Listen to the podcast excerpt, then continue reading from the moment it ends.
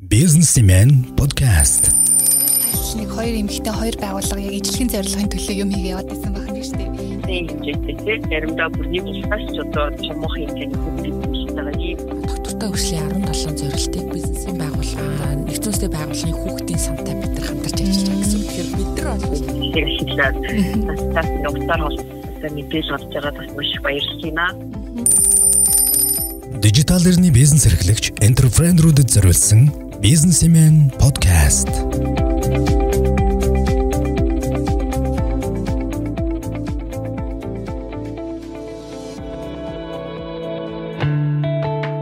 За сайн байцгаана сонсогчдоо та бүхэндээ энэ өдрийн мэнд төргий бизнес тэнэг подкастын маань ээлжид дугаар эхэлж байна.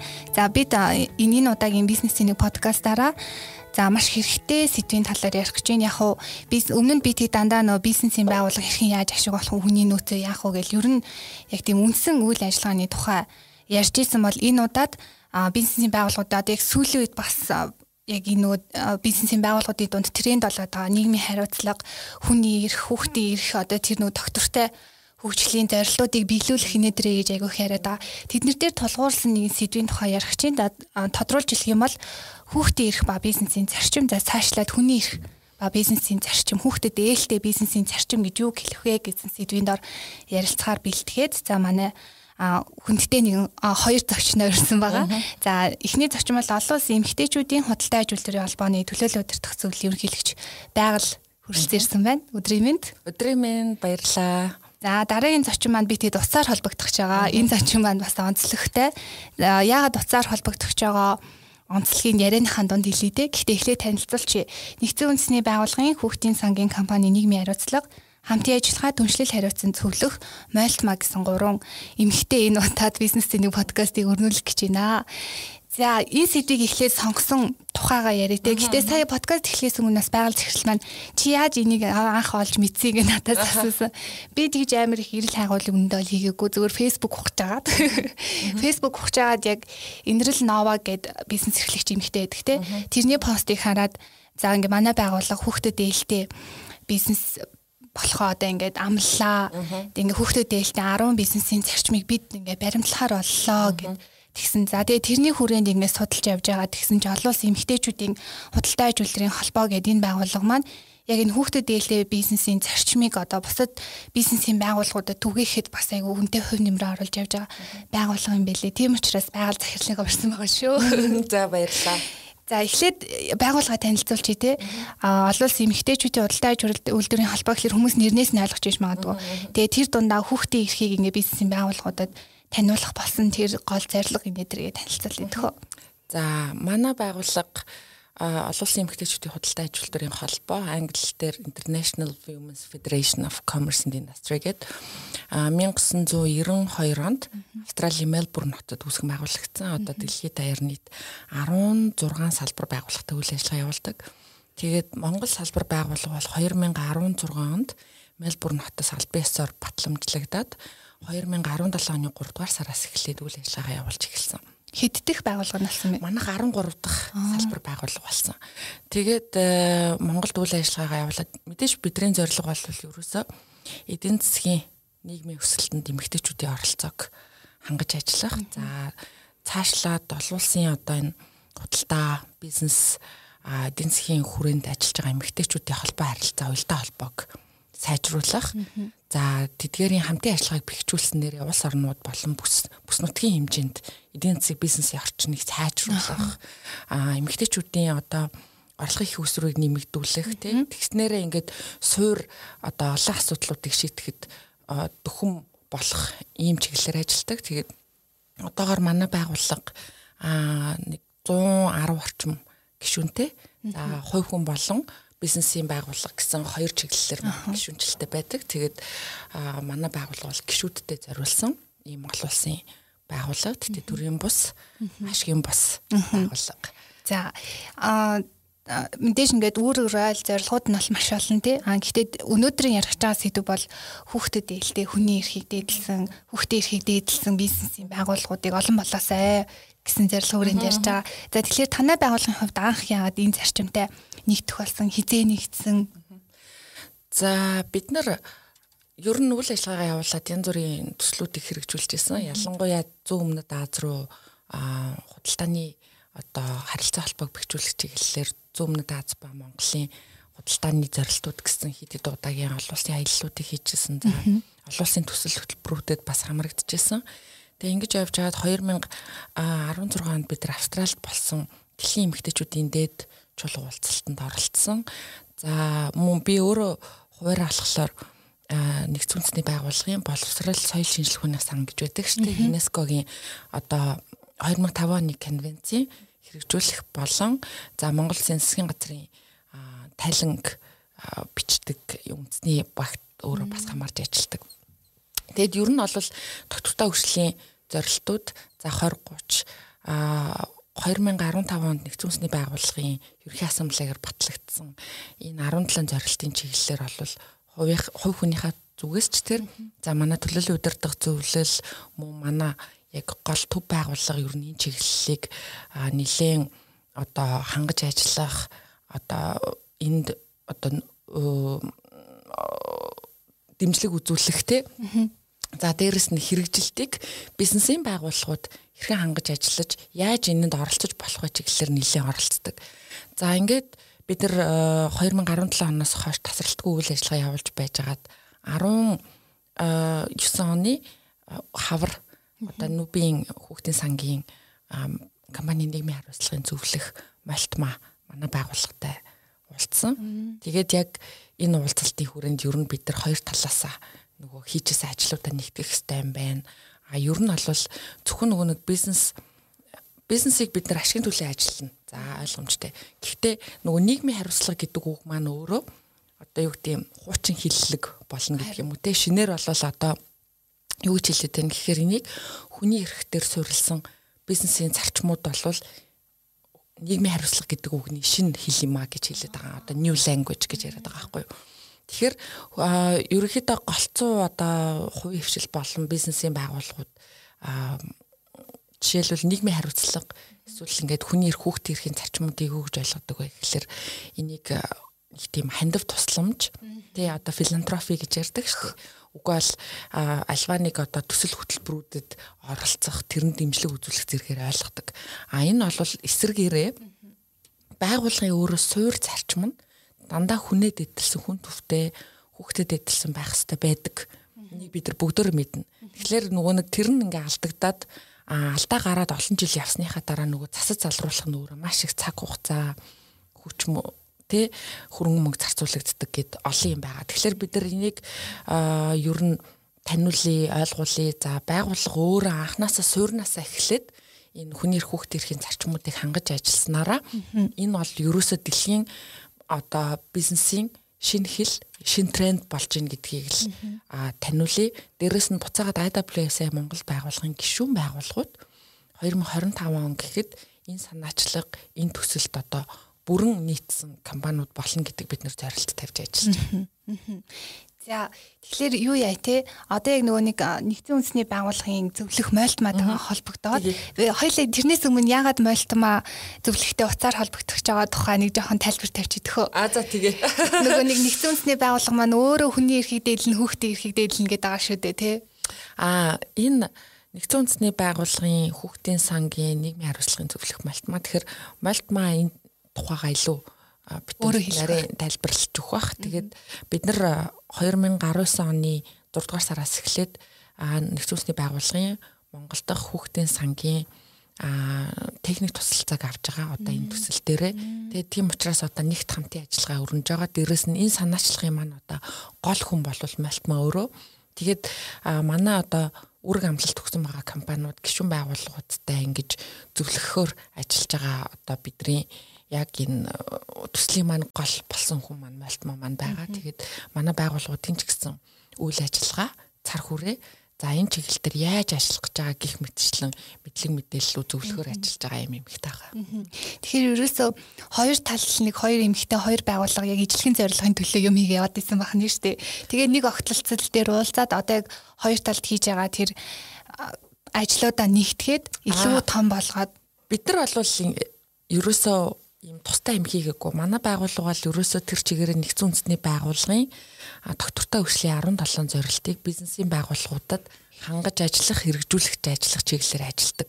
Энэ хүрээндээ а нэгдсэн үндэсний байгууллагын хүүхдийн сантай бид нар хамтарч ажиллаж байгаа гэсэн. Тэгэхээр бид нар бол нөгөө IWFC зохиосон ч юм уу санаачилсан энэ ажил бол биш. Бид нар цэвэр нүүбийн хэрэгжүүлж байгаа төсөл хөтөлбөр бодлогын баримтчүүд дээр суурилсан бизнестэй холбоотой ажлуудыг манах хэрэгжүүлж ажиллаж хангаж ажиллахаар ийм төсөл хөтөлбөрүүдийг хэрэгжүүлж эхлүүлж байгаа гэсэн байна шүү. За. За. За байлмаа зөвлөгтэйгээ холбогдъё.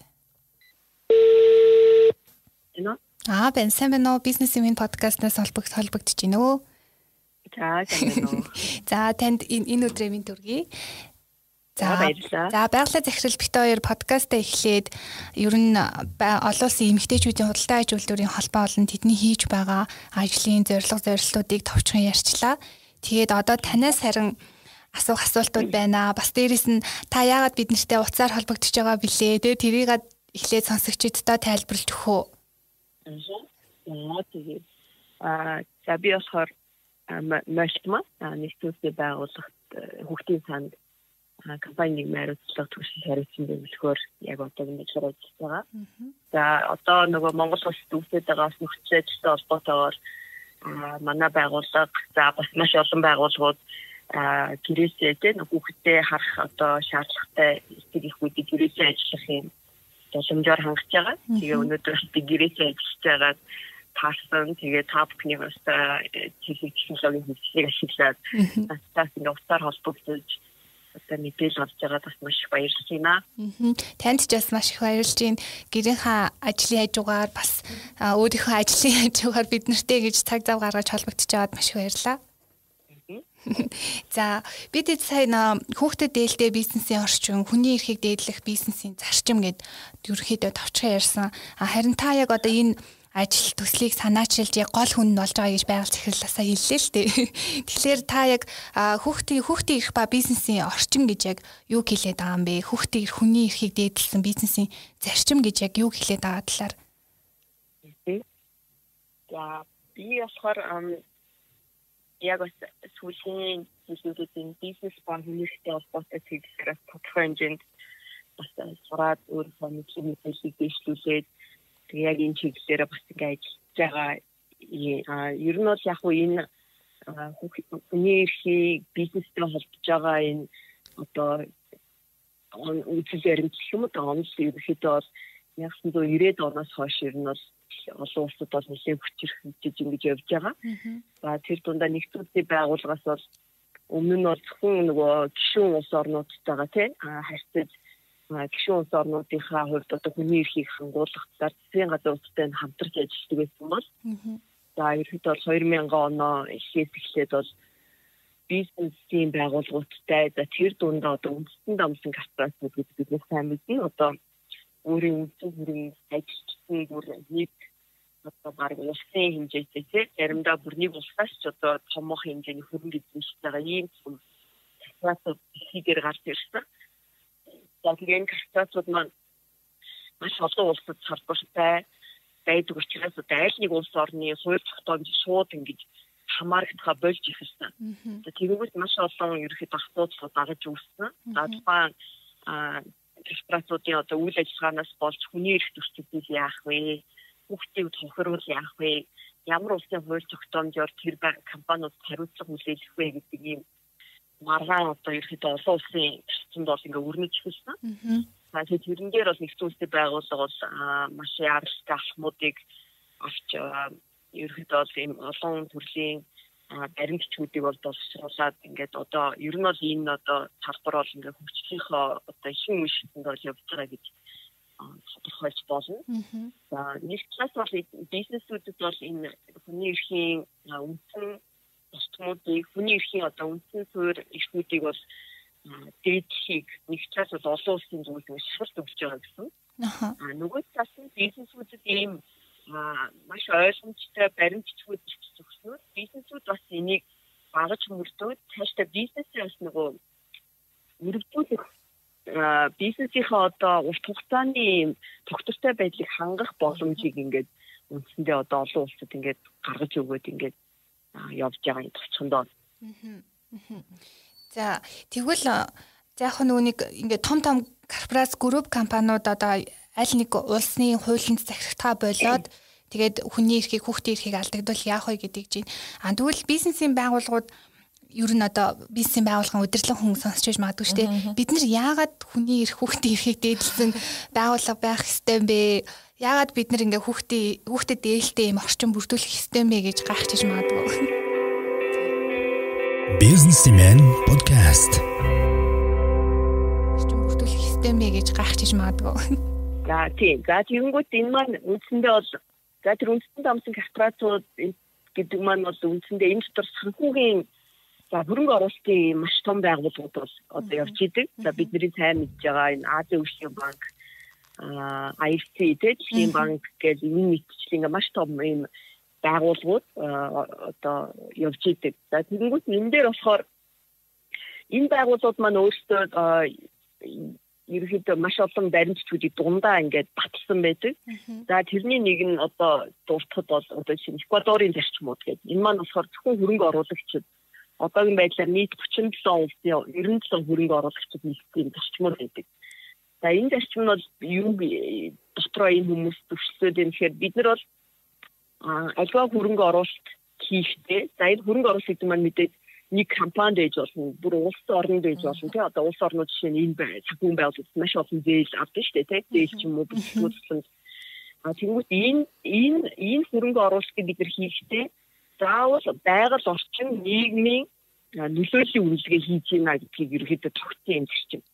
За тэгвэл энэ үнэлгээгээр одоо хэрвээ энэ одоо үйл ажиллагаа нь хөрөнгө оруулах гэдэг үйл ажиллагаа нь байгаль орчин нийгэмд сөрөг үр дагавартай юм а гэх юм бол хичнээн тэр одоо санхүүгийн үр нөлөө үр ашиг нь өндөр байсан ч гэсэн энэ хөрөнгө оруулагчид татгалзах хэрэгтэй гэдэг ийм зөрчмөөр тохирсон. А тэгэнгүүт энийг дагаад маш олон юм одоо суурийн зөрчмүүд гарсан. За маш олон улс орны болон бүсээрээ одоо нэгдэж нийлж юм одоо платформуд үүсчихсэн. За тэгэнгүүт хөрөнгө оруулагчид маань энэ платформудад үндсэндээ бүртгэлтэй болоод байнга тогтмол тайлагнаад бид нар ямар одоо байгууллагт ямар хөрөнгө оруулалт хийсэн тэр нь өөрөө байгаль орчин нийгэмд ямар үр сайн болон төрөг ямар үр нөлөөтэй юм бэ гэдгийг тогтмол тайлагнаад олон нийт тайлагнаад гисэнгүүт а тэр компани одоо санхүүгийн нэгдлүүдээс одоо хөрөнгө оруулалт босгож байгаа одоо нөгөө доо одоо компаниудад одоо яг үндсэндээ үндсэнд амсан биш гэсэн одоо манай үндэсний жишээний компани гэж болно тий хөрөнгө оруулалт босгож байгаа. Тэр компаниудад одоо энэ зарчим ингээд э, шаардаж шаардаж эхэлж байгаа. Байгаль орчиндөө одоо ямар э, та танай компани үр нөлөөтэй ах юм. За Монголоос нэг А гэдэг компани хөрөнгө оруулсан байлаа гэд. Нийгэмдээ танах ямар төрөг олон одоо эрэг үр нөлөөтэй ах юм. Энэ хөрөнгө оруулалтыг танай компани аваад энэ үр нөлөөнүүд чинь сайжрах юм уу? Одоо муужрах юм уу гэдгийг тэр одоо хөрөнгө оруулалт хүсэж байгаа компани өөрөө бослох юм шаардлагатай байна. Тэгэхээр бол үндсэндээ бид нэр одоо Монгол улс жишээ нь одоо цаашдаа солонгорё тий одоо энэ эдийн засгаа төрөлжүүлье олон улсаас хөрөнгө оруулалт татъя экспортын бүтээгдэхүүнээ гаргая гэж байгаа энэ цаг үед бол энэ одоо олон улсад хүлээн зөвшөөрсөн энэ одоо зарчмыг. бизнес ба одоо хүний эрхийн зарчмууд, хүүхдийн эрх ба бизнес зарчмуудыг энэ зарчмуудыг бид нэр манай компаниуд одоо мэдэж үйл ажиллагаанд одоо нэвтрүүлэхээс өөр аргагүй ингээд ийм байж ол ингээд шилжсэн байгаа. Тэгэхээр энэ маань нэг талаараа бид нар бизнес энэ бол дарамт шахалт юм а гэдгээс илүү бид нар энийг бол хөрөнгө оруулалт татах олон улсад одоо гарах үйл ажиллагаагаа тий цаашид өргөжүүлэх юм том боломж юм а гэж үндсэндээ харуулах зүгээр. Тэгэхээр яг хөө бизнесийн байгууллагуудын хувьд за нэгдүгээрт бизнесийн байгууллагуудад ирж байгаа ашиг нь бол хөрөнгө оруулалт татах боломжийг бол бусад нөгөө байгууллагуудаас илүү их байх нь тий. Хоёрт өшөө ямар ашиг байдаг бол? Хоёрт а манай байгууллага зөвхөн бас нэмээд хэлэх баха. Хоёрдугаар юу бол одоо энэ бол ерөөсөө нөгөө хэрэглэгчийн одоо өнөөдөр customer behavior гэж бид нар маш их ярьдаг тийм бизнесийн салбарт. Хэрэглэгчийн тэр дан үйл өнөөдөр дэлхийд даяар бол маш их өөрчлөгдсөн. Ялангуяа бид нар generation based л одоо одоо тийм бидний доош үеийн залуучуудын бүтээгдэхүүн үйлчлэгийг сонгож авч байгаа сонголт нь ерөөсө тэр чигээрээ хүний эрхт суурилсан одоо энэ сонголт хийгддэг болж байна. За энэ дээр одоо айгүй ойлгомжтой жишээ хэлэхэд а өчигдөрхөн жишээ нь одоо мэдээгээр гарч байна. Dolce Gabbana гэдэг маш том тий одоо энэ хувцас загварын том одоо могул том компани хятад одоо тий айлтангуй ялгуурласан үзлийг одоо өөрсдийнхөө рекламанд бий болгосноор хятадаас бол маш том бойкотууд авсан. Хятадын тэр одоо компани маань бол маш том зах зээлээгүүд үзээд тийш одоо маш их хөрөнгө оруулалт хийсэн боловч нэгэн одоо рекламны буруу одоо энэ санаа тий ийм буруу санаанаас болоод одоо хятадын зах зээл дээр бол бизнес нь маш их хөнөөлдөж одоо ингээд маш хүнд байдалд орсон. Тэгэнгүүт өчигдрийн мэдээгээр шинэ үг хэлэхээр Dolce Gabbana компаниос а одоо энэ одоо шинээр үсээд байгаа коронавирусын одоо энэ гарч байгаа хятадын гарч байгаа дардлт бол маш том одоо хандив одоо өгч байгаа жишээ нэгээд одоо ийм тохиолдол гарч байгаа байхгүй. Тэнгүүт яг хөө энэ маань бол нөгөө нэг буруу ийсэн зүйлээ одоо яг тийм тий одоо залруулах гэж байгаа ийм арга арга байна. А гэтэл анхнаасаа энэ компани одоо үндсэн бодлого дүрм журам бүх юм энэ хүний эрхийн зарчмыг шингээд альва язгуурлангаа дуурахаас одоо тий альва зүйл байхгүй гэдгээ маш тодорхой ингээд ягчтал баримтаар гэсэн бол энэ компани том ирсэн ингээ болохгүйсэн. Тэгэхээр энэ яаж юм хэр одоо хэрэглэгч өөрөө ерөөсөө өнөөдөр ялангуяа нэг футболкийг одоо ижлэхэн үнээр яг ижлэхэн дагуураар ижил чанараар маш олон дэлхийд хэдэн мянган компани шиг хийж чаддаг шүү дээ. Тэр инээс ерөөсөө ялгарч гарах хэрэглэгчид өөрсдийнхөө бараа бүтээгдэхүүнийг зарах нэг гол үндэс шалгуураа ерөөсөө бид нар энэ компани өөрөө хүний эрхийг дээдэлдэг юм аа. Тан дээр чиний гар дээр очиж байгаа энэ футболкын дотор нэгч хүүхдийн үзмэр байхгүй, нэгч боолчлол байхгүй, нэгч байгаль орчинд одоо тийм сөрөг үр дагавар үүсгэсэн ийм одоо үйл ажиллагаа явагдаагүй маа гэдгээ компани өнөөдөр мартчихийд футболкийг өнөөдөр цах зээл дээр ингээм амжилттай зардаг одоо ийм жишээ нийгэм л өнөөдөр цах зээл үүсчихэд байна л да. Тэгэхээр энийг бас компаниуд маань агүй сайн одоо бас ойлгох хэрэгтэй. Хэрэглэгчид бол өнөөдөр шал өөр зүйл дээр те үндэслэж сонголтоо хийдэг болчихсон шүү гэдгийг бас ойлгох хэрэгтэй байна.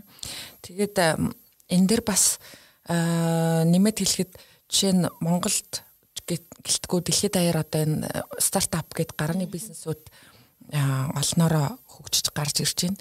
Тэгэхээр нөгөө нэг анханасаа суурнасаа бизнес чинь өөрөө энэ одоо шин тренд гэж бол хэлж болно тийм байлаа. Тийм энэ шин трендийг дагаад дээрэс нь энэ үүрэг хариуцлага ухамсарлаад анханасаа суурьасаа бизнесээ эхлүүлэхгүй болвол одоо түрүүний ярьж байгаа жишээтэй адилхан нөгөө залруулах чинь өөрөө буцаад маш том өртөг цаг хугацаа хүч хөдөлмөр шаардлагатай болоод ирж байна тий. Нэр хүнд яг тэгэхээр бид нар бид нар бас экспортыг нэмэгдүүлэх чиглэлээр Монгол улсаас сүүлийн олон жилүүдэд ажиллаж байгаа. Тэгэхээр нөгөө экспортод гарах гэж байгаа бараа бүтээгдэхүүн чинь өөрөө буцаад яг энэ шалгуур үзүүлэлтүүдийг хангаж гин үү хэрэгжүүлж ажиллаж чадж гин үү зарчимд байна уугүй юу гэдгийг буцаал нөгөө олон улсын байгууллагууд ч харж эхэлнэ. Тэгэхээр биднэрт өнөөдөр яг энэ стандартад нийцсэн тий бараа бүтээгдэхүүн байна уу бид нар экспортод гарахад бэлэн үү гэдэг асуултууд тавигдана. Жишээлбэл манайх нөгөө хүүхдийн сантай хамтарсан сургалтууд дээр авдаг жишээн дээр чинь Европын холбоо бол татваргүй бараа татваргүй оруулах одоо барааны чагсаалт гэж байж байгаа тий. Гэтэл тэр дотор нөгөө хүний эрхийн шалгуурууд нь дандаа ингээд нөгөө нэг тэнцэхгүй унтсан ундаг гэдэгтэй адилхан бид нар нөгөө одоо дахиад экспорт нь гаргаж байгаа бараа бүтээгдэхүүн үйлчилгээ маань өөрөө хүний эрх болон хүүхдийн эрх гэд эдрийг дээдэлсэн одоо зарчмууд нь шингэсэн байна уу гэдгийг ингээ харж эхэлж байна. Тэгэхээр одоо манай IWS байгууллага болвол нөө би хүүхдийн сангийн техник тусламжтайгаар одоо гишүүн байгууллагуудаа одоо ямар нэгэн юм жижиг том гэсэн ангиллалгүйгээр анханасаа ерөөсөө энэ зарчмуудыг яаж хангаж ажилтдаг болох уу? За энэ нь өөрөө буцаад бизнесийн үйл ажиллагаанд ямар ач холбогдолтой юм? Цаашлаад бид өргөн үүрэндээ улс их орныхоо хөгжилд ямар хувь нэмэр оруулж болох юм? А эн чинь өөрөө эргүүлээд нөгөө нэг доктортой хөгжлийн зорилтуудтай бүгд ингээ уялдаад явж идэг учраас их өргөн үүрэнд харах хэрэгтэй гэсэн үг.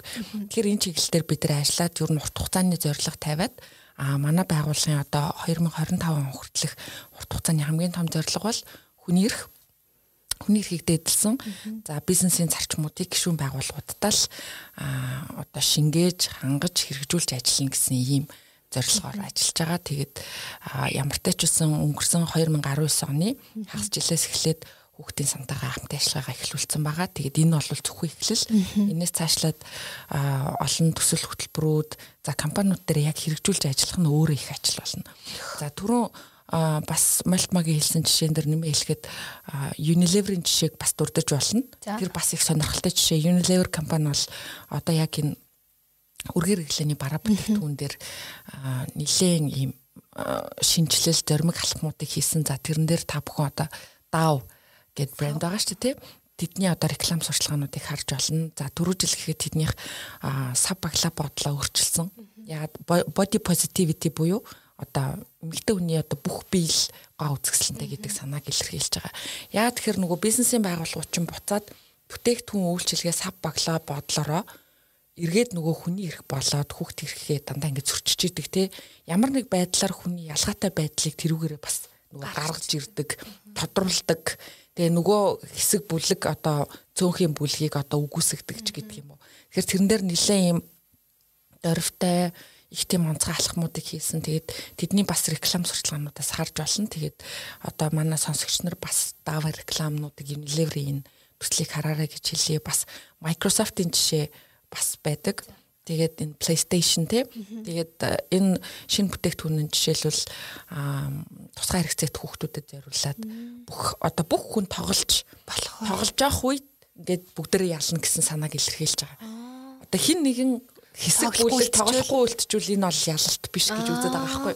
Тэгэхээр тэд нэр PlayStation-ыг олвол арай энгийн хэлбэрт оруулаад ингээд тоглолдог болгосон жишээ жишээлбэл бас л байж байгаа. Гэх мэтчлээ олон жишээг дурдж болно. А тэгээ түрүүний хэлсэн тэр хөрөнгө оруулалтын хариуцлагатай хөрөнгө оруулалтын чиглэлүүд төр дэлхийн нэлээд олон том орнууд а энэ дэр нэгтцэн явж байгаа. Тэгээ түрүүн тэр child labor буюу одоо хүүхдийн хөдөлмөрийг мүлчих чиглэлээр ярахад одоо энэ дээр олон улсын жишээнүүд бас байж байгаа шүү дээ. Яг нөгөө бид нар бас ингэж ойлгодог. Миний одоо өрөөнд дотор ч гэдэг юм уу манай компани дотор хөгжлийн хөдөлмөр байхгүй гэж ярьдаг. А тэгвэл ханган нийлүүлэгч компаниудаа бас давхар хянах хэрэгтэй гэдэг хамтарч ажиллаж байгаа юм чинь тий үйлчилдэг тий. Энэ дээр одоо Starbucks-ийн жишээнүүдийг бас та бүхэн гуглдэж харах харж уншаарай. Тэгэхээр нөгөө нэг дахиад юу гэдгийг би А компани нэг үйлдвэрлэл эрхэлдэг. Гэхдээ би Б компаниас одоо түүхийд авдаг. Гэтэл нөгөө Б компани маань түүхийдээ боловсруулах явцдаа хүүхэн дураг хүүхэд буюу хүүхдийн хөдөлмөрийг одоо хүүхдийн хөдөлмөр оролцсон нэг тий. Хоёрдугаар гэх юм бол тэр нь цохист одоо ажиллах цаг орчин нөхцөл нь тохироогүй гэдэг юмыг жишээлбэл А компани өөрөө харах хэрэгтэй гэдэг. Ингээд нилээ ийм нарийн асуудлуудыг ярьж эхэлж байгаа. Гэхдээ энэ ингээд ярихад ийм ойлгоход төвхтэй юм шиг бодогдовч яг ингээд өөрөө өөрийнх нь компаниуд дээр тохируулаад ингээд зөвлөхүүдтэйгээ ажиллаад эхлэхээр энэ илүү сайхан бууж өгдөг.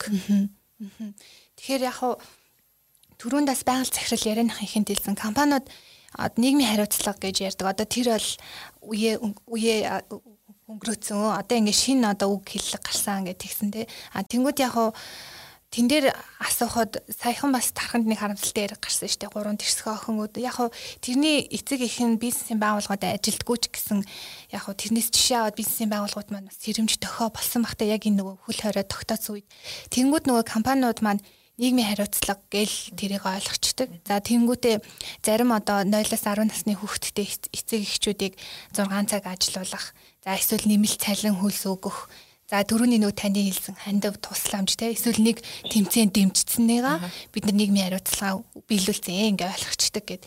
Тэнгүүд одоо яг одоо яг энэ бизнесийн удирдлагад удирдлагууд сонсож байгаа бол энэ хүүхдэд ээлтэй бизнесийн орчин зарчмыг биелүүлэх тэр юмнуудыг нь та нэг сайхан тодорхой хэлээд өгөөч.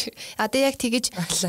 Тэхөө. За яг тэгэж нөгөө ээжүүдийн амраах юм уу, мөнгө өгөх юм уу, баг цагаар ажилуулах юм уу, эсвэл тэмцээнд дэмжих юм уу тэрийг бол хэлдэггүй байх гэж бодоод байна. Ааха за.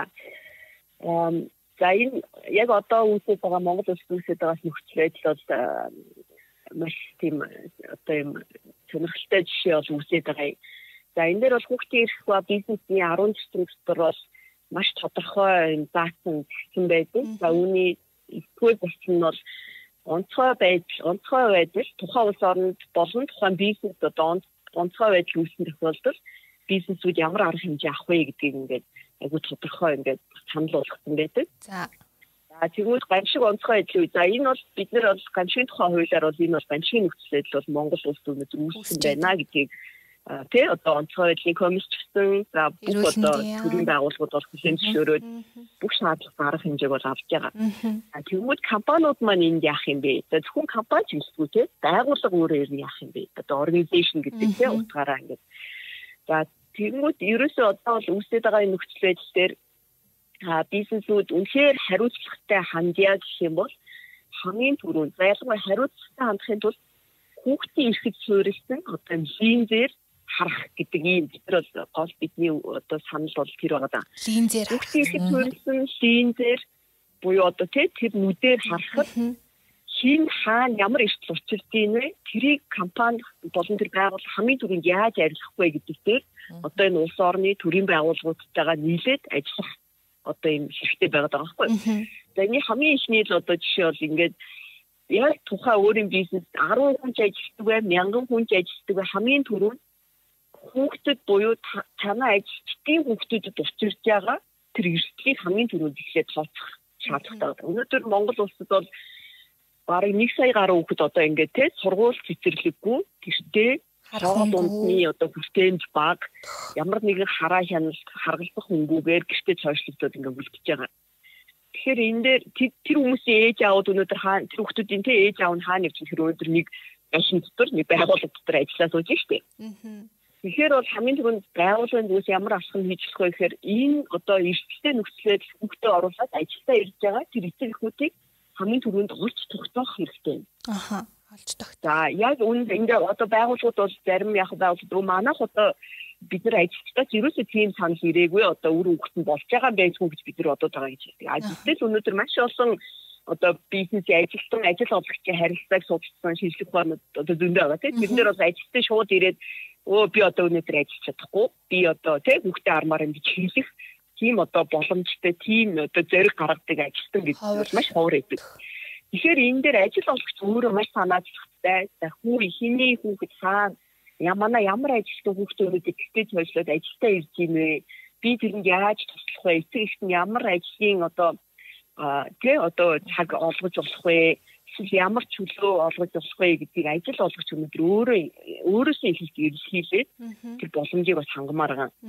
Тэгэхээр энэ маань шууд одоо энэ алхмыг аваад ирж байна гэдэг маань ерөөсөө тухайн байгууллага энэ хүүхдийн их бизнесийн төсвийг шууд одоо бодит те газар дээр ингээ буулгаад үйл ажиллагаандаа хэрэгжүүлээд байдаг. А тэгэхээр өө одоо хэдэн хүүхэд өсөж байгаа юм бай, хэдэн хүүхдэд нэг тийм тэ хоол одоо үгүй тэр одоо дүүргийн тэр хороонд одоо тийм хүүхдүүд байна гэдэг бол яг үүндээ дараагийн шатны асуудал. Тэгэхээр эхлээд хамгийн түрүү таны та өөрийнхөө яг ажлын байраар дамжуулж өөрийнхөө эрх мэдлээр дамжуулж өдөр хэдэн хүүхдийн амь амьдралыг аварч болохоор юм хэдэн хүүхдийн тий одоо эцэг эхийг одоо чөлөөтэй ажиллах боломжоор хангаж болохоор энэ бидний хамгийн түрүү тооцоол хэрэгтэй. Ялангуяа энэ ээлжийн ээлжээр ажилладаг байгууллагуудад бол мэдээж юм их хүндрэл учруулдаг шиг байна. Хөдөө орнууд руу явдаг. За мөн өнөөдөр банк санхүүгийн салбарч гэдэг юм те яг нөгөө одоо фронт дэск гэдэг те хүмүүстэй хамгийн түрүүнд харилцаж ажилладаг ажилтнууд. А энэ ажилтнуудаа хүртэл ингээд одоо ээлжийн хооронд нь жишээ нь боломжийг шууд ажилтнаа жишээ нь болж байгаа байхгүй. За би өнөөдөр тий одоо өдөр хүүхдээ хармаар байдаг. А байгалаа маань жишээ нь өдөр ажиллах боломжтой байвал бит хоёр жишээ нээлж шууд хоорондоо солих. Тийм одоо уян хатан ерөөсөө юм юу яг энэ үед бол байгууллага бол а гэхдээ зөвхөн амаараа биш онцгой байдлын үед үүсэж байгаа энэ нөхцөлд бол ямар нэгэн баримтчиг тушаал шийдвэрээр бол энэ энэ ажлуудыг бол ингээд хийгээд явах бүрэн боломжтой. Тэгэхээр бол энэ бол одоо байгууллагууд маань бид нар хүний эрхийг дээдлж ажилладаг, хүүхдийн эрхийг дээдлж ажилладаг гэдгээ одоо олон нийтэд болон өөрсдөө ажиллаж тааруулах бас маш их чухал юм одоо цаг үе маань бас ингээд тохиолдож байна. Гэхдээ яг муугар бодоход зарим бизнес бизнесийн удирдлагууд маань юу та ярьж байгаа шиг тийм амар юм гэж юу юм. Тэгээл би одоо ажилтнаа за хүүхдээ хар амар гэл явуулчдаг. Тэгээд тэр ажлыг хин хин хин ингээл эсэргүүцэх хүн бас гарч иж магадгүй шүү дээ. Муугаар бодоход тийм хүмүүс та хоёр маань нэг ойлгох үүднээс ухаарл өгөх үүднээс те эн чинь ингээд ийм ийм цаана ийм олон ач холбогдолтой байдаг шүү ингэдэг шүү гэд нэг хэлээд өгөөч. Энд дээр бол үнэхээр одоо тэр би одоо миний доор ажиллагаа тэр дөрж болсноо одоо тэдний өөр хүүхэд одоо юу би одоо анхаарах заавал шаардлагагүй гэж үзэж байгаа бас юу байж болно ажиглагдаад тэгтээ одоо ялангуяа бид нар өшөөнийг яг энэс үүж байгаа төрөг үр дагавар бол эдийн засгийн одоо саарцаараа үйл явцгаа шүү дээ. Бизнесийн аваад одоо бүх өнөөдөр маш хүнд байж ингээд болж ийн эдийн засгийн эргэлт ингээд байхгүй болоо. Тэгэхээр энэ нөхцөлд бол мэдээж бизнесийг өөрийн одоо зөв зохистой удирдах хамгийн ихний мэдээж арга зам бол зардлаа. Зардал юм уу тодорхой тэр нөөцүүдээр мэдээж багасгах тийм сумих одоо ийм ажлууд мэдээж бизнесүүд мань хамгийн түрүүнд авч хэрэгжүүлдэг. Тэгэхээр энэ дээр бид нэр магадгүй тэр яг энэ нөхцөлд одоо тэр хүний нөөцийн одоо зардлыг тодорхой хэмжээнд байг. Одоо чи нэг ажилтан ирээд ажил дээр ирээд тог гэрэл тог асаагаад тэр ингээд суух хүрт гэртээ тэр хүн ажиллаа суух хүрт энэ дээр хүртэл бизнес дээр яг үндэ одоо зүрх чинь байгаа байхгүй юу? Тэгэхээр энэ талаас нь бизнес ажил олгогч манаас хараасай тий. Би өнөөдөр энэ мянган хүнийг энд байшин дотор ажил суулгах уу? Ингээд ядаж 100 хүний тий гэрээс нь ажилуулаад 100 хүний одоо тэр хэрэглэх тоос тог одоо уус унаа янз бүрийн тэр зардлыг би хэмнэх үү гэдэг дээр өнөөдөр байгууллагууд манаас аа тий дүгнэлтүүдийг бас анализуудыг бас хийгээд ингээд явах хэрэгтэй байна. Байгаль захирлаа Эм яг уу сая ингээд малт мас хэллээ. Тэгэхээр энэ бол нөгөө янз бүрийн арга хэлбэрүүдийг хайж болно. Тэгэхээр тухайн нөгөө нэг байгууллагын энэ бол удирдлагын цэвэр одоо санаачлаг санаачлагын л асуудал. Тэгэхээр одоо удирдлага бол ямар нэг байдлаар түрүүн хэлж гин те. За зардлаа танах гэж юм. За хүний нөөц нь өөрөө зохицуултууд хийх гэж юм те. Ажилтаа хуваарлах. За тэгэхээр ингээд нөгөө ямар нэг юм рисктэй нөхцөл байдал одоо энэ байдалд маневр хийх одоо чадвар ер нь альч байгууллагад өөрт нь байх хэвээр. Энэ зөвхөн ингээ коронавирусын үед биш шүү дээ тий. Тэгэхээр эн чинь өөрөө ингээл дахиад нэг төрлийн чаленж болоод байгууллагуудад ирж байгаа. Менежментийн л нэг одоо арга ухаан л гарах тийм гэж хэллээ. Гэхдээ ингээд нөгөө нэг шууд бас тулган шаардаж бас болохгүй тий. Тэгэхээр ингээд иймэрхүү одоо гинтийн нөхцөл байдлууд болвол үүсэх нэ. Тэгвэл ийм үүссэн нөхцөл байдалд ер нь байгуулах бэлэн байх ёстой л гэсэн санааг. Ирж буй дижитал эринд өөрийгөө болон бизнесээ системтэйгээр хөгжүүлэн зогсолтгүй урагшлан явах өндөр өргөөжтэй шин арга замыг өөртөө нэ. Бизнесмен подкаст. За сая яг мольтма зөвлөх маань бизнесийн хүүхдэд дээлтэй бизнесийн орчин гэдэг 10 зарчим байдаг гэд. За тэрний экстгийн сая дэлгэрэнгүй ярьлаа тий. Үлдсэн 9 зарчмыг нь дурдаад тэгээд яг тэр зарчмууд дээрээ бизнесийн байгууллага маань яаж компани дээрээ бид нар энийг тусах уу хэрэгжүүлэх үү гэдгийг нь бас тайлбарлаж өгсөн нь зүгээр баг. За энийг IWF сайн жишээн дээр ярьчих тийм болоо. Тэгээ. Тэгээ. За бид нар 2019 оны 6 сараас эхлээд яг энэ хүүхд зэрэг ба бизнесийн зарчмуудыг IWF-ийн гишүүн байгууллагууд дээр ер нь хэрэгжүүлж ажлын хангаж ажиллая гэсэн одоо аль бисаар бид нар үйл ажиллагаа эхлүүлсэн гэсэн үг. За энэ хугацаанд манай гишүүн байгууллагаатаас одоо яг 8 компани энэ дээр манлайлаад ажиллаж байгаа. А бусад компаниуд нь бол араасаа явж байгаа. Энэ 8 маань эхлээ манлайлсан гэсэн үг. За тэгээд 1989 оны одоо нүбийн ерхий ассамблегаар хүүхд төрхийн конвенц батлагдаад за 2000 19 оны сая 11 сарын 20-ны өдөр бол 30 жил болсон.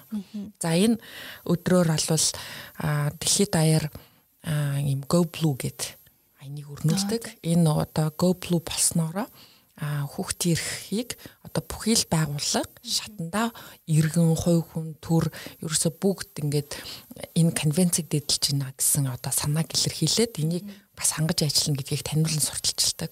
Тэгээд энэ үеэр IWS Монгол байгууллага энэ Global Wine-д нэгдээд За энэ конвенцийн хүрээндлийн чинь 2012 онд энэ зарчмууд чинь гарч ирээд байна шүү дээ бизнес зориулаад.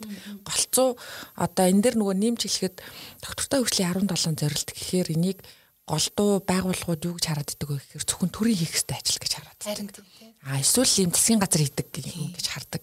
А гэтэл энийг чинь өөрөө төр яаж хэрэгжүүлж ажилтгийн бизнесийн байгууллага нь яадгийн, төрийн бус байгууллага нь яадгийн, иргэн өөрөө яадгийн гэд энийг бүх нөгөө оролцогч талуудын хамтын ажиллагаатаагаар бид нар хангаж хэрэгжүүлж ажиллахгүй болвол зөвхөн нэг талны хийдэг ажил биш гэдгийг хэлэх гээд байгаа.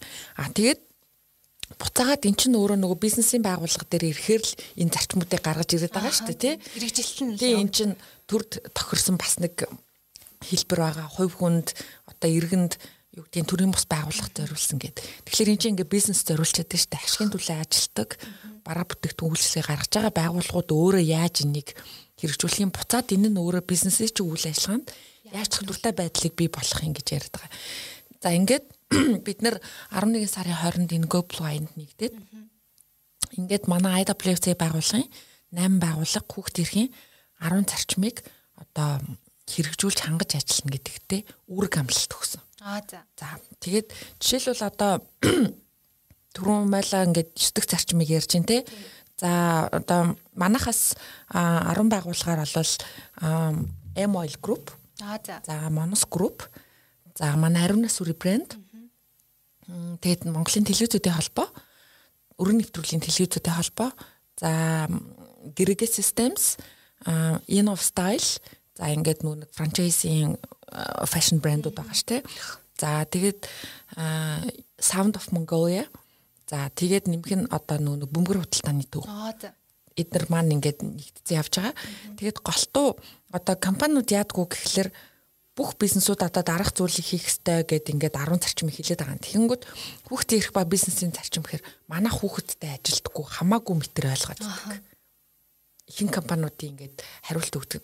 Өө манайх одоо хүүхдтэй холбоотой юм хийдгүү штэ. Бид нар ч одоо юм хүүхдэд зориулсан юм хийдгүү өндөр гэлөө. Шатгуун импортлдог компани штэ гих мэдчихлээ. Гэтэл бидний одоо бизнесийн үйл ажиллагааны алхам бүрт хүүхд bijдэг. Тэр худалдаа авж байгаа эцэг эхий чинь дайвар хэрэглэгч нь хүүхд тий бидний тэр жижиг хүмүүс нь штэ. Тэгээд буцаад ингээд амьдралын чинь ингээд бүх үйл ажиллагаа нь одоо тэр доктортой хөгжлийн 17 зорилт гэж яриад байна бид нар эхлээд хүний эрх хүүхд эрхийн суур асуудлыг л шидэж чадахгүйгээр энэ 17 зорилтыг бол хэрэгжих боломжгүй гэж үздэг байгаа шүү дээ. За тэгээд ингээд байгууллагууд нэгдүгээрт яадгүй гэхээр өөрсдөө ингээ буулгаж ойлгохгүй тий. За буулгаж ойлгох асуудлыг бол мэдээж бид нар зөвлөхүүд болон бусад хүмүүстэйгээ хамтраад байгууллага дээрээ бол яг тулж ажилладаг. За энэ дэр жишээ нь ярил л да тий. 3 дугаар зарчим дээр залуу ажилчид эцэг их болон асран хамгаалагчдыг энэ боломжтой ажлын байраар хангах гэдгийг жаа. Энэ дээр жишээлбэл манай M Oil Group ажилчдынхаа одоо хүний нөөцийн журмандаа бүр өөрчлөлт оруулсан. За. За энэ дотороо жишээлх юм бол одоо хөхүүлэгч эхүүд эхчүүд те. За бага насны хүүхэдтэй залуу гэрүүлүүдийн ажлын цагийн цогцолтууд. За уян хатан байдал уян хатан байдал эдрийг эднэр журамдаа оруулаад өгсөн учраас энэ гинтийн одоо онцгой байдалд өрцөн хүүхдийг хамгаалах гэдэг хэсэг гараад ирэхээр нөгөө байгууллага чинь ингээ бэлэн байдал байгаа байхгүй. Энд чи журмаараа зохицуулагдсан байждаг гэх мэтчлэн тий. За жишээлбэл M Oil Group одоо хүүхдэд одоо тулгарч болох гинтийн осол тий одоо рискүүд байна штэ. Ингээд ингээд холоор бид нар ингээ харъя. Жишээлбэл шатхуун түгээх станцууд бол сургууль цэцэрлэг хүүхэд одоо ихээр байж байгаа орчинтай ойр байх тусмаа хүүхдэд одоо үүсэх эрсдлийг бид нар бууруулах боломж бидэрт бас байгаа. Гих мэтчлэнгээр нь харж болно тийм үү. Гих мэтчлэн за бөмбөр худалдааны төв бол одоо хүүхдийн хөдөлмөрийг одоо устгах тий ялангуяа та бүхэн мэднэ худалдааны төвүүд дээр одоо нөгөө хүүхэд одоо тэрэг түрхэж байдаг юм уу тий ялангуяа лангуун дээр лангуун дээр одоо хүүхдээ харах тохиолдол нь хүүхэд хүүхдийг харах өнгө учраас лангуун дээр нь голцсон хүүхдүүд нэрдэг ч гэдэг юм уу. Ийм тохиолдолд одоо илүү бүр тэрийг одоо халах боломжгүй байвал тэрийг багасгах, бууруулах За буцаад тэр хүүхэд байгаа орчин нөхцөлийг сайжруулах. Эргээд тэдний одоо сурч боловсрах боломжийг нь олгох одоо үгдэн сургалтын өрөөгөр хангах ч гэдэг юм уу. Ингээд манай бөмбөр худалдааны төв бол энэ дээр нэлээд одоо өргөн үрээнд яг тодорхой зорилтууд тавиад тэрийг хэрэгжүүлээд ажиллаж байгаа. За жишээлх юм бол манай Sound of Mongolia бол оройн цагаар одоо хүүхэд оролцсон шоу арга хэмжээ зохион байгуулахгүй гэж үүрэг амлалт өгч байгаа. Жишээлбэл. Одоо бид нар байдаг ч шоу арга хэмжээ за хэдэн онд үлээ нөгөө Оросд болсон молоо төр чинь яга нөгөө барьцаалагдаад нөгөө нэг газ хорт хий цацаад бараг нэлээ олон хүний амьд хүрсэн нэг кейс болсон шүү дээ Оросод тий. Жишээлбэл тэр чинь нөгөө нэг орой үзүр байсан. Орой үзүр байжгаад орой үзвэрт нөгөө тайзан дээр нь хүүхдүүд тоглож исэн. Тэгээ дээрэс нь орой үзвэрт ээж аав нь хүүхдэд дагуулж авсан. Гэтэл нөгөө нэг террорист халдлагынхан тэр үзвэрт нөгөө газ те хортхий цацаад энэ дотор чи ингээд маш олон хүний аймнаас эрсдэхэд тэр дотор маш олноороо хүүхдүүд байсан. Гих мэдчлээ өөрөө нөгөө нэг энэ шоу entertainment арга хэмжээ чинь буцаад нөгөө зохист зохист цагаас нь хэтрүүлж хэтрүүлээд хүүхдийг тэрэн дээр байлгаад буцаагаад тэр чинь нөгөө ашиг орлого олоод дээ тий. Гих мэдчлээ ингээд нөгөө нэг эрсдлүүдийг бид нар бууруулах биднэрт боломж байдаг. Тэгээ энэ дээр бол манай одоо Sound of Mongolia манай гишүүн байгууллага бол нэгдээд оройн одоо 18 цагаас хойш хүүхэд оролцсон үйл ажиллагааг бол бид нар зохион байгуулахгүй гэсэн юм үүрэг амлалт өгсөн гэх мэтчлэн тий. За одоо манай энэ оф стайлын Charles and Kate Petro брэндүүд маань өөрөө бас бүр тэр globally одоо дэлхийн хэмжээндээ бол Save the Children нэгдсэн тий бүтээгдэхүүн үйлчилгээ нь өөрөө малын гаралтай одоо арьсан бүтээгдэхүүн хэрэглэхгүй. Одоо илүү юм байгальд шингэдэг бүтээгдэхүүн одоо зүйлэр хийнч гэдэг юм уу те. Гих мэтчлээ ингээд бид нар ярьж олон за гэргээ системсийн сонирхолтой жишээ гэвэл одоо гэргээ системс бол Улаанбаатар хотод 60 байршилт төрийн үйлчлэгийг иргэдэд одоо ойртуулах, хэлбэршүүлэх чиглэлээр ажилладаг. За, автоэрийн юу гэдгийг торгуул, татвар даатгал, за баримтын тэмдэгтийн хураамж эдрийг ер нь 30-аас 45 секундэд авж байгаа. Энэ нь өөрөө эцэг эхүүдтэй ямар нэгэн урт очер дараалал үүсгэгүйгээр хурдан хугацаанд одоо үйлчлэгийг авж ийн гэдг нь өөрөө буцаад эцэг их хүүхдтэйгээ байх цагийг бид нар уртсах чинь гэсэн утга. Тийм байна, тийм байна. Тэгэхээр ингээд нөгөө байгууллагууд дээр аваад үзэхлээр бүх кейс төр энэ ажиллаж болно. А гэвчих нөгөө компаниуд маань өөрсдөө энийг аль болох манай компани хүний ирэх хүүхдийн ирэхээр ингээ хол юм шиг боддог.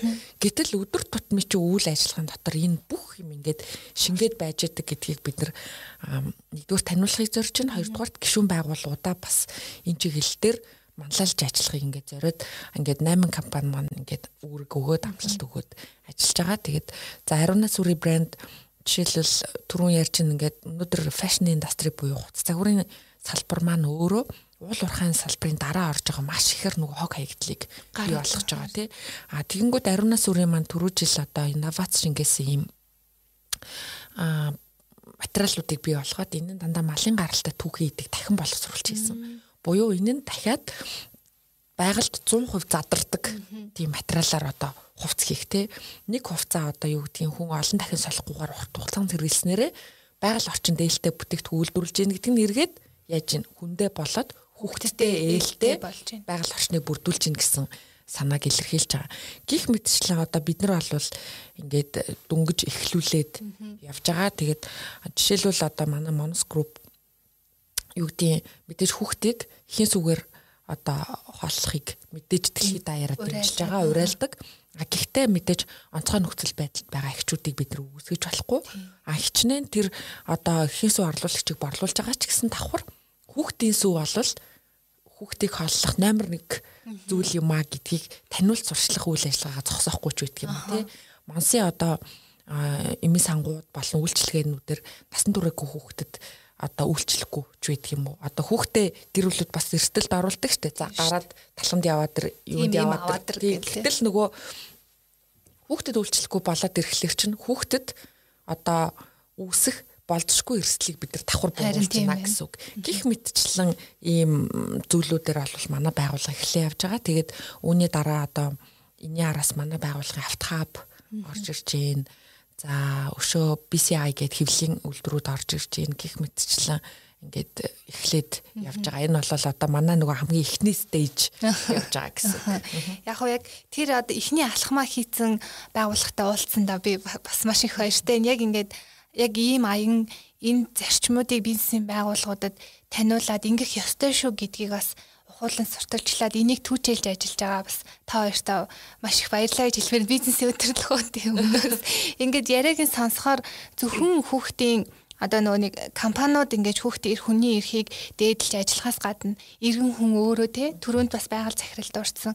Төр төрийн хөвшил компани иргэн гэд бүх зүйлд нь энэ доктортой хөгжлийг хангах хэлбэрүүд байдаг шүү гэ тэрийг нэг заавал бизнесийн байгууллага биш өөр сонсож байгаа хүн ч бас тэрийг нэг судлаад үзээрэй те. Тэр одоо доктортой хөгжлийн зорилтуудыг хангахын тулд би юу хийх ёстой вэ гэдгийг нэг судлаад үзээсэй гэж нэг санагдчихлаа. Businessman podcast. Бас нэг зүйл нэмж хэлэхэд сая сая 2 сарын ихэрдээ молоо нөгөө а B+ HR Asia тий төсөл байгаа энийг бас товч дурдахад нүбийн одоо хөгжлийн хөтөлбөрийн Аз намхан далайн бүсийн төв нь за бизнес ба хүний эрхийн удирдах зарчим гэж байгаа. Тэр нь бол United Nations Guiding Principles on Business and Human Rights гэдэг. Тэгээ бүс нутагт хэрэгжүүлэх зорилтын хүрээнд одоо 2017-аас 2023 онд Аз дахь бизнес ба хүний эрх гэдэг ийм том түншлэлийг хөгжүүлэх замаар одоо энэ хариуцлагатай бизнесийн үйл ажиллагааг дэмжих төслийг хэрэгжүүлж байгаа. За энэ нь өөрөө алхахлаар юу хэлээд байна гэхээр а бизнес B+ HR Asia гэдэг ийм том төсөл байгаа. Тэгээд бизнес ба хүний эрхийн удирдах зарчмыг хэрэгжүүлэхэд одоо бүс нутгийн улсуудын засгийн газарт техник туслалцаа за зөвлөгөө өгөх за бүс нутгийн хамтын ажиллагааг дэмжих за иргэний нийгэм хүний эрхийн одоо үндэсний байгууллагууд байгаа шүү дээ тэдгэрийг одоо чадваржуулах за бизнесийн байгууллагуудад дэмжлэг ингээд өгөх чиглэлээр ингээд ажиллаа тийм том төсөл одоо Азад явж байгаа. Тэгээд энэ төслийн хүрээнд бол одоо энэтхэг Бангладеш, Шри Ланка, Индонез, Малайз, Вьетнам өөр ямар орн блэ? Таиланд Тий гээд засгийн газрууд нь бол энд нэгдсэн. Тэгээд бизнес ба хүний эрхийн одоо үндэсний төлөвлөгөө гаргах ийм ажлыг эхлүүлээд за сая 2 дугаар сарын ихээр бол гадаад харилцааны яамны урилгаар одоо энэ B+ HR Asia төслийн удирдагч зөвлөх бас Монгол улсад 3 өдөр ажилласан байгаа. Тэгээд энэ хүрээнд бас манай нөө би хүүхдийн сантай хамтарч эхлүүлж байгаа энэ төслийн хүрээнд бас манай малтма зөвлөхөөрөд бид нар бас энэ төслийн ахлагчтай уулзаад одоо энэ үйл ажиллагаанд бас IWS байгууллага цаашдаа хамтарч ажиллая гэсэн саналаа ингээд өгсөн байж байгаа. Тэгэхээр энэ нь өөрөө буцаад нөгөө зөвхөн хүүхд ирэх гэд зогсохгүй ч өөрөө угаасаа хүний ирэх харилцаа тий. Тэгэхээр энэ том санаачлагууд ингээд явж байна гэж хэлэх гээд байгаа. Тэгэхээр ерөөсөө бизнесийн байгууллагууд одоо энэ манай одоо хувийн хвшил иргэний нийгмийн байгууллага гэдэг бүгдөө бид нар энэ дэлхийд даяар өрнөж байгаа энэ шин тренд руу бид нар явах. Аль тийм болцсон байна. Нөгөө мэдээж хуучин арга барилуудыг хослуулна. Гэхдээ өөрөө энэ суур чинь өөрөө хүний эрхийн суур асуудал болчиход байна. Хүнтэй холбоогүй юм юу ч байхгүй гэдгийг л дахиж бодох хэрэгтэй. Дээрэс нь бүхий л үйл ажиллагаа үйлчилгээ бүхий л зориг зорилт ерөөсө хинт зориулагддаг хүндэл зориулагддаг. Хүндэл төвтэй байх хэвээр улс орнуудын хөгжил ярьдаг, бизнесийн хөгжил ярьдаг энэ бүхний ерөөсөө гол юм нь хүн гэдгээл бид нар мартаж болохгүй. Гэтэл нөгөө бүтээгдэхүүн хүнээсээ давчаад штэ. Нөгөө хүнээ бодохгүй бүтээгдэхүүн хийчихэл дараа нь хаана хүн байгаа бид нар мартчихаа хүнээ хайгаад байгаа штэ. Хин хэрэглэх үлээ.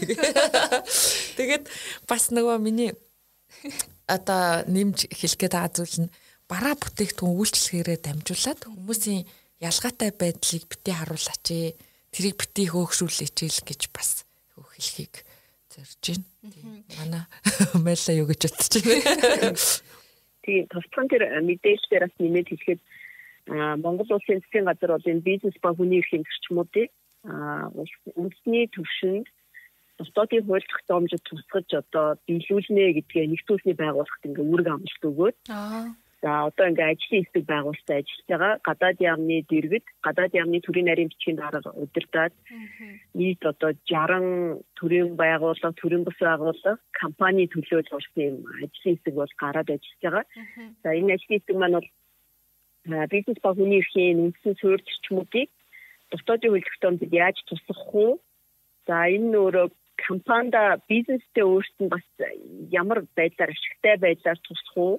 За цаашдаа улс орн болон бизнесийн төлөвлөлтөй үйлсийг хангахад бас яаж хийх үү гэдгийг гаргах юм ажлын хэсэг бол байгаа. За энэ ажлын хэсэг дээр бол нэг хоёр нэгээс хоёр жилийн хугацаанд бол энэ үндэсний хэмжээний төлөвлөгөөг бол гаргаж дуусна. За энэ төлөвлөгөөн дээр бол ихэвчлэн мэдээж бизнес хүний эрхийг хангахад ямар одоо таатай бизнесийн орчин бүрдүүлэх вэ? Хууль эрхтний орчин.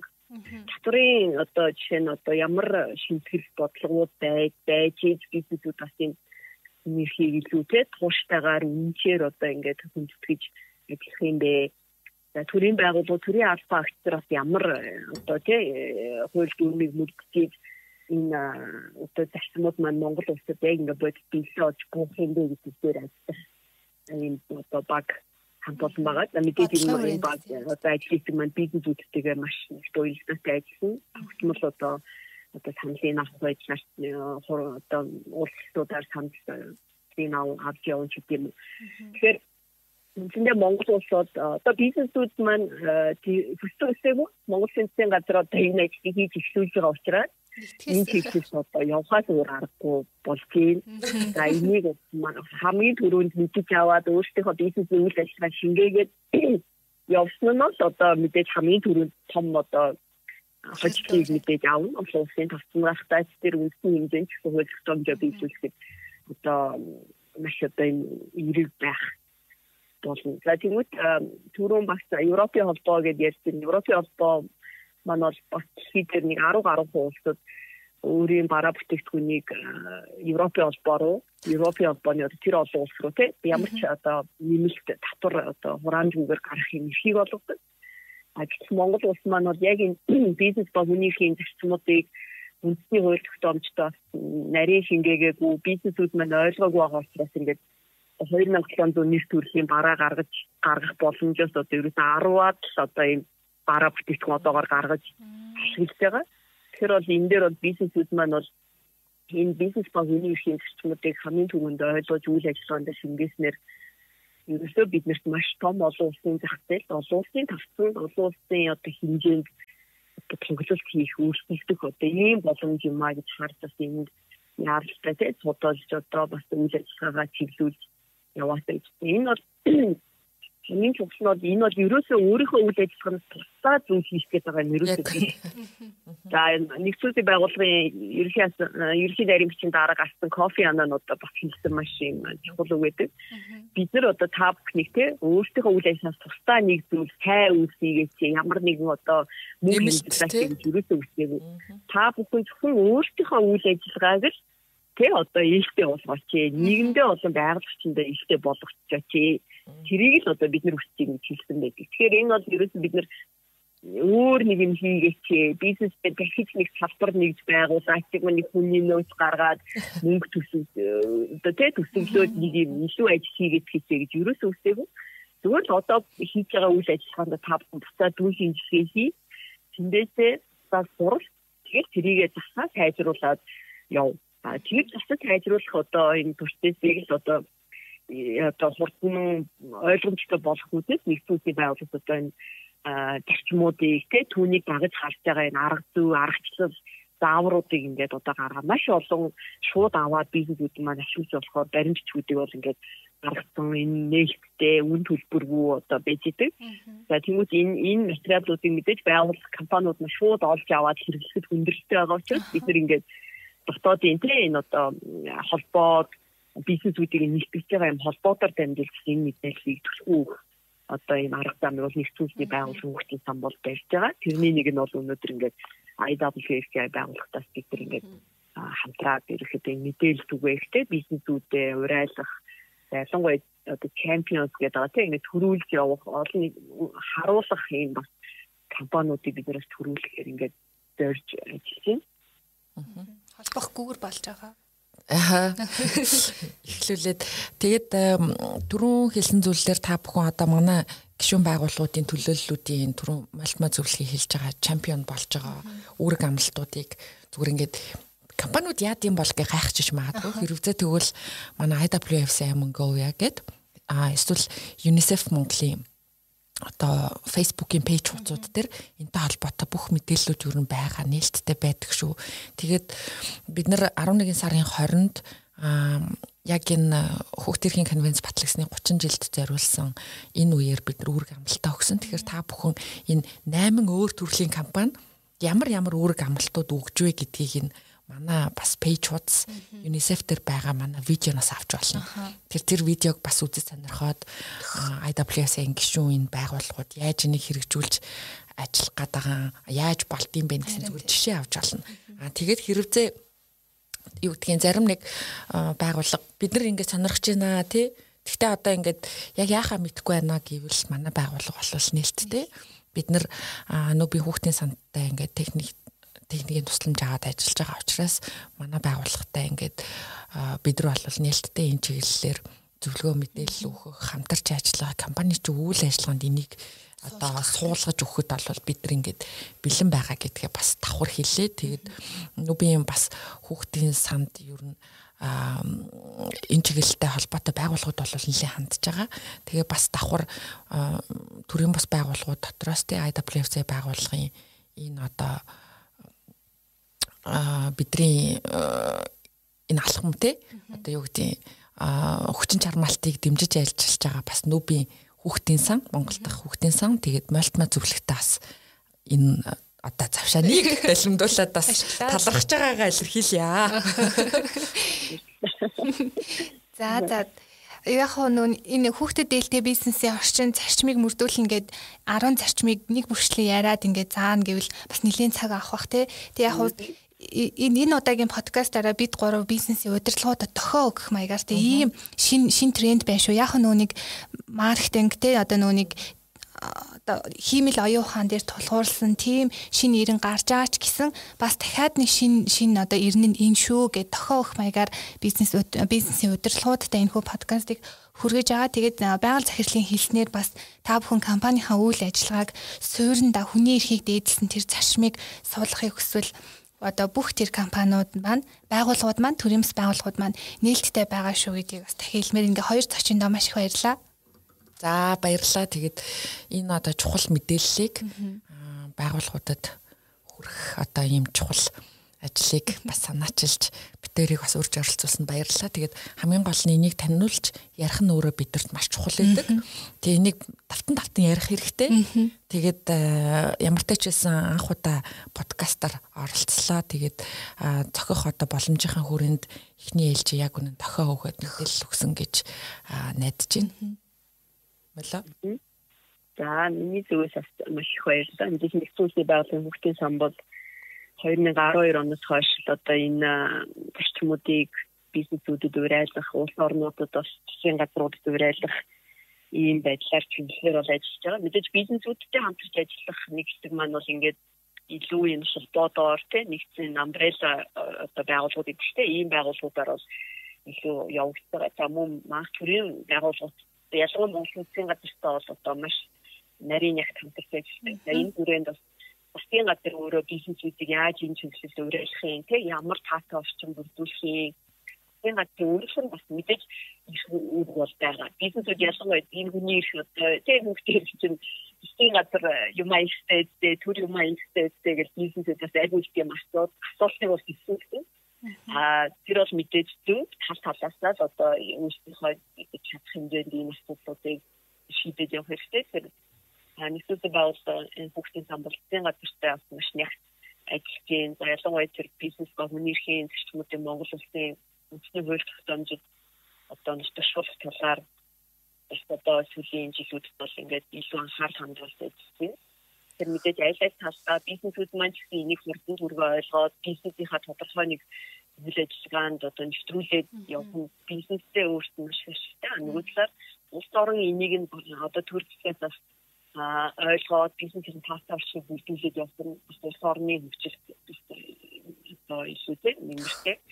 Тэгэхээр бол нэгдсэн байгууллагын хүүхдийн сан цаашид бол энэ чиглэлээр одоо улам одоо өргөн хүрээнд ажиллана гэр бүлдээстэй хүүхдүүдээстэй юм бизнесийн орчныг Монгол улсад одоо нэвтрүүл. Яг л энэ бол маш цөөхөн одоо хүн амтай Монгол улс маш цөөхөн аж ахуй нэг одоо бусдад одоо том улсууд бодоход тэр ингээд бол бид нар маш хурдан ахиц төвшил гаргаж магадгүй бусдадаа одоо тэргүүлэх цаашдаа бүр дэлхийд дахин тэ тэргүүлээд одоо өөрсдөө танилцуулах түгээгээд явхад бол ерөөсөө бичлэхгүй зүйл бихгүй гэж хэлж байгаа. Тэгэхээр манай бизнесүүд маань бол өсөж дивжээсээ улсын улсад гараасай, улсын хамроосай тэ энэ одоо одоо энэ маш ойлгомжтойгоор нэгдүүлсэн байгууллага гаргасан байгаа энэ зарчмуудыг үйл ажиллагаанд нэвтрүүлээд нээс хурдан одоо үйл шимээ хүртээтэй л гэж бодлоо.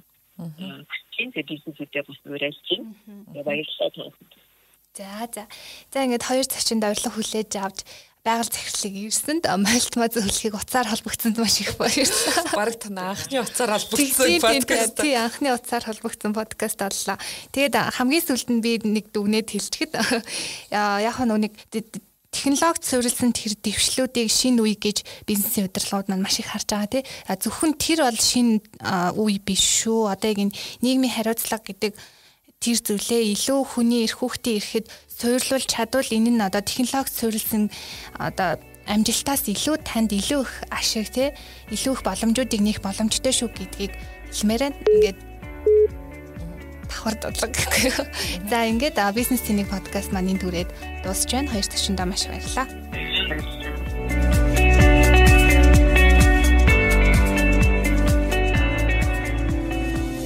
Ирж буй дижитал эринд өөрийгөө болон бизнесээ системтэйгээр хөгжүүлэн зогсолтгүй урагшлан явах өндөр өргөөжтэй шинэ арга замыг өөртөө нэ.